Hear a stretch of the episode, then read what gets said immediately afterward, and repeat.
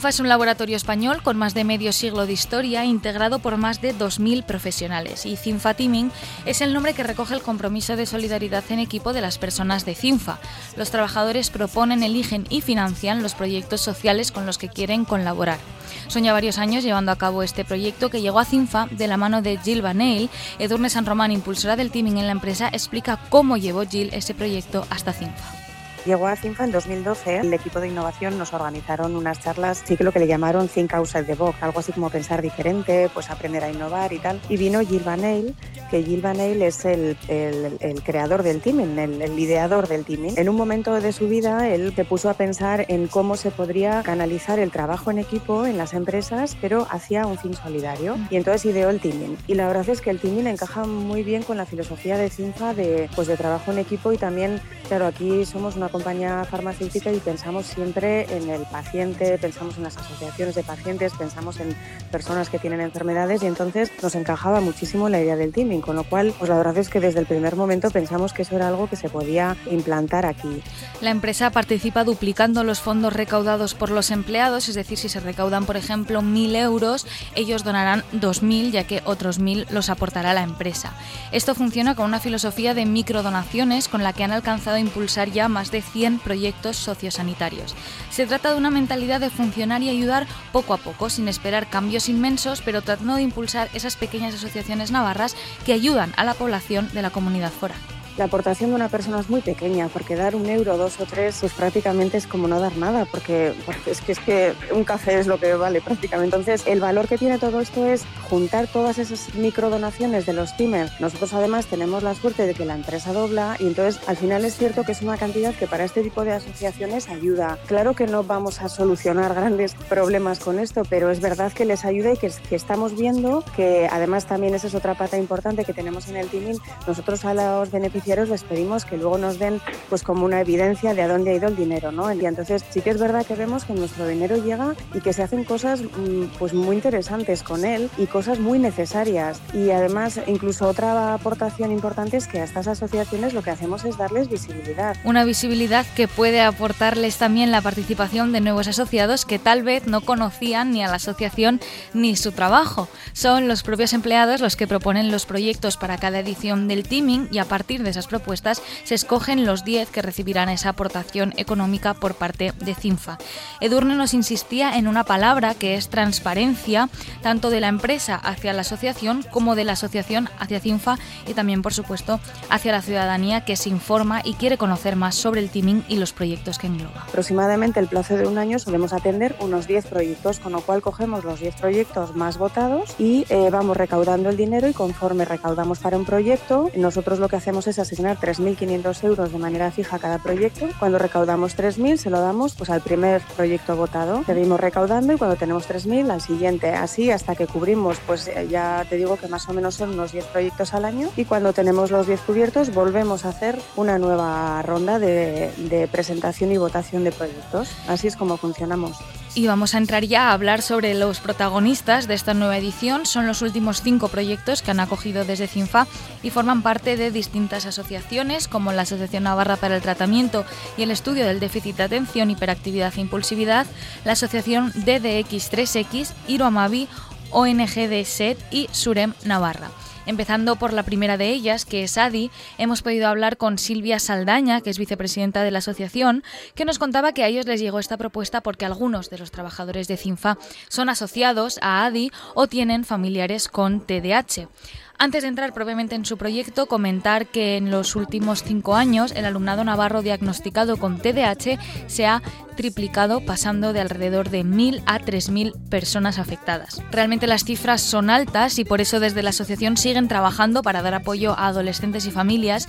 Este año presentan una serie de charlas enfocadas a la prevención frente a diversas adicciones como las drogas, el alcohol o también las pantallas. Al hilo de la farmacología, una de las líneas, bueno, el, el título eh, general que presentamos era las adicciones ¿no? y el consumo, cómo interferían con la medicación. Pero al hilo de eso lo hemos ampliado y bueno, el título final de las sesiones que se van a dar son los retos ¿no? para los adolescentes TDAH, hagamos que nos renten. ¿no? Y, es, y en ese hagamos que nos renten se encuadran tres grandes cuestiones que, bueno, que están a la orden del día. Una es las adicciones ¿no? a, los consumos, consumos y adicciones. Otra es las pantallas, como las pantallas nos dominan. ¿no? Y, el tercer gran grupo es eh, la salud no, sexoafectiva.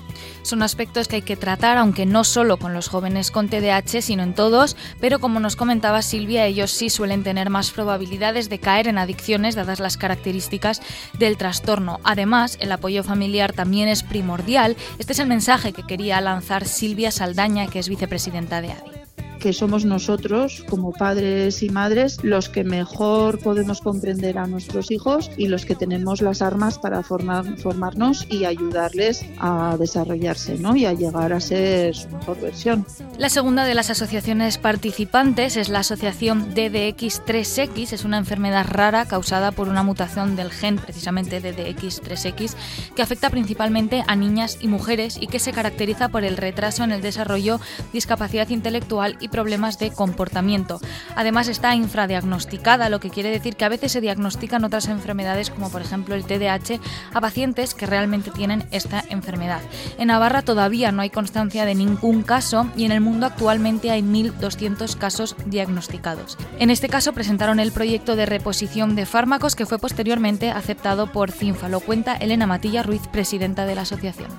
El proyecto que hemos presentado para Cinfatimin es un proyecto de reposicionamiento de fármacos que se trata de probar medicamentos que ya están comercializados y probarlos para ver si tienen alguna utilidad. En el caso del síndrome DDX3X no hay ningún tratamiento farmacológico que minimice o que revierta los síntomas, entonces es un estudio pionero a nivel nacional y a nivel mundial también. Creemos que no se está haciendo nada ahora mismo sobre el reposicionamiento de fármacos. Entonces la posibilidad que nos ha dado CINFA bueno, pues es de, poder financiar parte de, este, de esta investigación.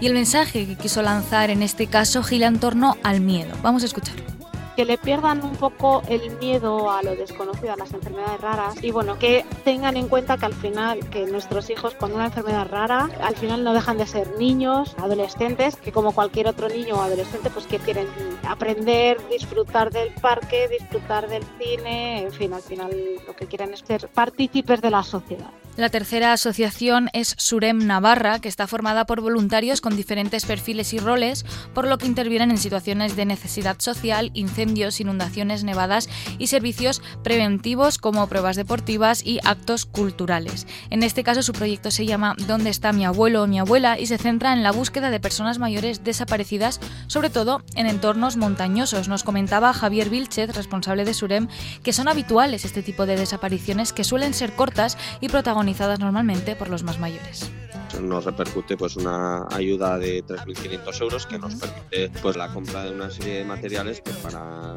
cuando se hacen búsquedas de personas. En este caso lo enfocamos más a nuestros mayores ya que pues por desgracia pues muchos de ellos tienen enfermedades que, que les desorientan pues nosotros pues colaboramos en, en, esa búsqueda pues con nuestro personal, nuestros vehículos y, en esta cuestión pues gracias a, al apoyo que CINFA nos brinda pues con, con la compra de, de una serie de materiales pues como pueden ser unas mochilas más idóneas para lo que es el rescate en, montaña y una serie de elementos tecnológicos pues, que nos pueden facilitar la búsqueda de estas personas dentro de, de las posibilidades que nos da el entorno, que es un poco angosto.